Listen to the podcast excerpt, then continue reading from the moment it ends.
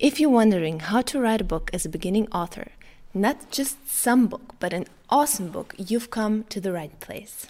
Hi, I'm Diana, and this is Story Artist.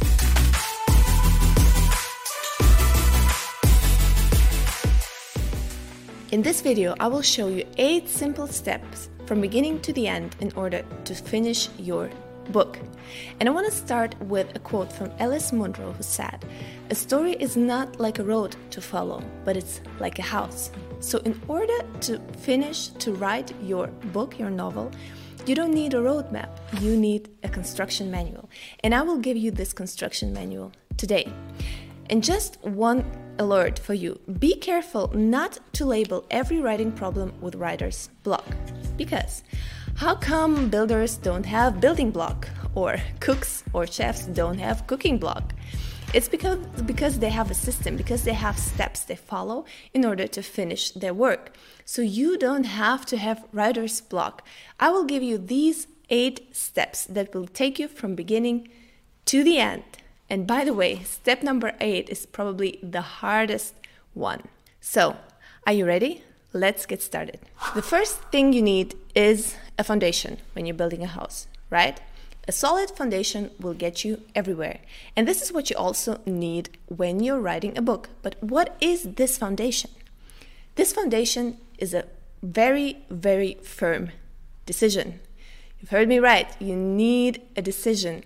You need some piece of paper. Just take a piece of paper or write it somewhere where you can see. Write it on the wall if you want. I will finish this book. And your foundation, your firm, and unmovable foundation, has to be your decision. Because writing a book is a very laborious, long, difficult process, especially if it's the first time you're writing a book. You get better by your second, third book, and so on. But the first time, the first book is quite difficult. So, in order to finish it, you really need this decision. No matter what comes, no matter what happens, I will finish this damn book. Make this decision right now because if you don't make it right now, you won't finish building your house. When the first storm comes, it will blow your house away, it will blow your story away because it has no foundation. The first thing you need a firm foundation that is your decision. Make a contract with yourself that you will finish this book. But how to actually stick to this contract? This is where step number two comes in. So, step number two is building the house brick by brick. Okay, let's bust this myth once and for all. You won't finish this book, this novel, in one glorious night when the muse comes down and kisses you. This won't happen. I'm so sorry. If you had this illusion, let's break it straight away because then when you start writing, it will be the more painful to break it. What you have to do instead is build brick by brick. A house is not built, a good house at least, not built in one glorious night, right? It's built brick by brick, day by day. So a story is written word by word, day by day. And what you need to do is show up every single day. I'm not kidding you, every single day. You cannot show up once a week this won't work. Why? Because if you have a construction site and you leave it just like that for weeks and months on end, what will happen? Your construction site will start to corrode, right? Because you're not working on it every single day. And this is what is really key to success in finishing your book is showing up every day even if it's just 15 minutes even if it's just 200 words even if it's just one page you have to show up every single day in order to finish your book.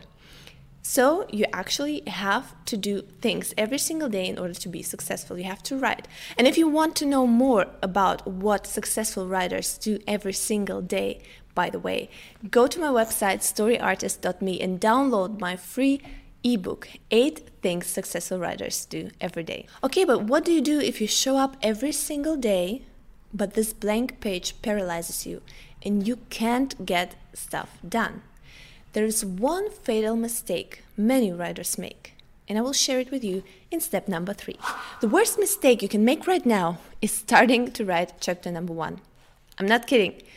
Stop right now. This is the worst fatal mistake you can make. Why? It's like as if you started pulling up walls without a blueprint, print, without a floor plan. It's, it's just madness, isn't it? But this is what we do as authors. We just sit down and start writing chapter number one without a blueprint. So, step number three is actually your blueprint. What's the blueprint? It's a rough sketch of everything you know so far about your story, even if you consider yourself a discovery writer, and we'll talk about it in a later step. This step is really essential. Just sit down and write down everything you know about your story so far. Write down characters, write down scenes, dialogues, whatever it is. Just do like a brain dump on the page and sketch out different characters, sketch out different scenes you'd like. If you can, and this is really, really helpful, sketch out the beginning and the end and figure out how to get from A to B, basically. So do like a rough sketch, a rough blueprint of everything you know about the story so far. So once you've done it, you can start writing chapter number one, right? Nope, wrong again. I cannot build from thin air. Would be crazy, right? But we as authors, again, try to do so, just writing from thin air. So, what you need right now is actually some building materials, which are for the writing part, research. This is an essential step many authors skip, but it's so important because you cannot build from thin air, right? So, why do we writers expect that our ideas and solutions for story problems will just fall from the sky? And they won't, and there's no such thing as a kiss of a muse if you don't invest into some building materials, which is research. So, in this step, what you can do is research everything that you need to know about your story. If it's science fiction, research future technology, re- research some of the themes and things that are present in your story, research the sites, the places, the locations, do some research on if you have like a character who has um, a particular profession, do research on the medical profession do research historical events everything that's in your story you have to research it first. If you want to have an amazing plot and if you want to escape this fatal mistake of having a superficial plot and being stuck at some point you need to do your research and you will have an amazing deep story. And the next step you can skip it but if you're wired like me it would be a fatal mistake. Writing an outline is like pulling up the. And James Patterson actually says that 90% of writers need an outline. Can you believe it? And I think James Patterson knows a thing or two about writing. If you think you're a discovery writer, think again. Especially if you're a beginner, try an outline. Really, really try an outline. For me, it was essential when I actually did a very detailed outline because I uh, listened to James Patterson's masterclass where he said everything needs to be in the outline because if you read the outline, you have to see your book. And this is what I finally did after fighting it for years, I think. I wrote down a very, very detailed outline of every scene. But you know what's the great thing about it? If you sit down to write, you don't have to face the blank page. Why? Because there's already something there. You have like a short summary of your scene already that you've written. So when you want to sit down and write, you have this summary, and this is something you can pull from, you can derive from. And this way, the blank page loses its power. And now, in step number six, I'll tell you how to heck to make it through the first draft. Step number six is the roof, which is the first draft of your manuscript. And I'll be honest with you, the first draft is my kryptonite. So I know every trick out there to get it through the first draft. And the most important principle for that is just freight train through it. Just write it down. Just get it down. No matter how bad you feel about your writing, no matter how how many doubts you have, how your inner voice is whispering that you're a bad writer, your writing is bad, you cannot do anything. No matter how much resistance tries to grip you, you have to pull through. And this is the most important advice I can give you for the first draft. Resist the temptation to let your inner critic speak to you. Resist the temptation to go back and edit. Do nothing else but writing until you write the end. This is such such an important step to get your first manuscript done. This is the only possibility. Show up every day and write down a very, very bad script and give yourself permission to write this bad script. And how to fix this script right now, I will tell you in the next step. And the next step is interior design, which is editing. Now you've built a house, but it still looks ugly because it's very, very rough. You need to do interior design right now. And interior design editing is the work, is the intricate work of language, style, overall story, of course, and also like grammar. All these small details need to be just right. Because the writing is actually made in the editing process, you have to learn to love this process. You have to learn to approach it strategically. Have several steps of editing and know that you need like five, six, or seven drafts until you can say, okay, I'm done, I'm finished. Try to involve other people. Try to work with a professional editor, beta readers, so genre fans you can trust. Because you have to be able to trust their opinions. Don't give it to your spouse or your best friend unless they're genre fans, of course.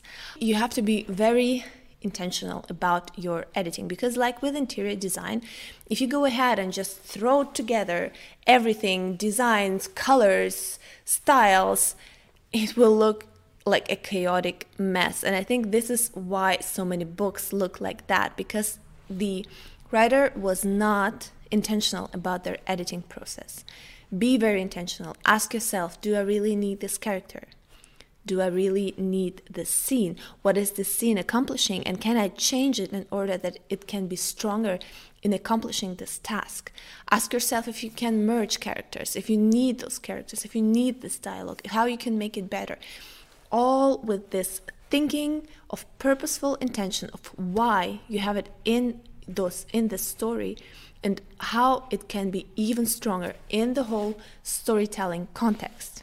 And now, number eight is the hardest step sell the house. Yes, you have to sell the house. You have to give your book away because you didn't build this house for yourself, as well as you didn't write this book for yourself. You wrote it for the readers. And only with the readers it can come alive. If you give it to them, if you allow them to, to live inside the walls of your story, to populate it with life, only then will it actually come alive. But you know what the good thing is? When you sell your house, you give it away, right?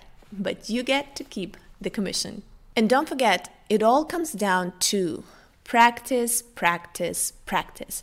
You have to get your hands into the mud and you have to write because to become a good writer and to finish this book, you have to do the work. Like the builder goes out and build his builds his house, you have to build an amazing story by practicing. And if you want to learn more about writing, the craft of writing, and also self publishing, marketing your book, head over to my website, storyartist.me, and subscribe to my newsletter. And also, don't forget to subscribe to my YouTube channels if you like the video and if you want to learn more about how to make a living with writing stories.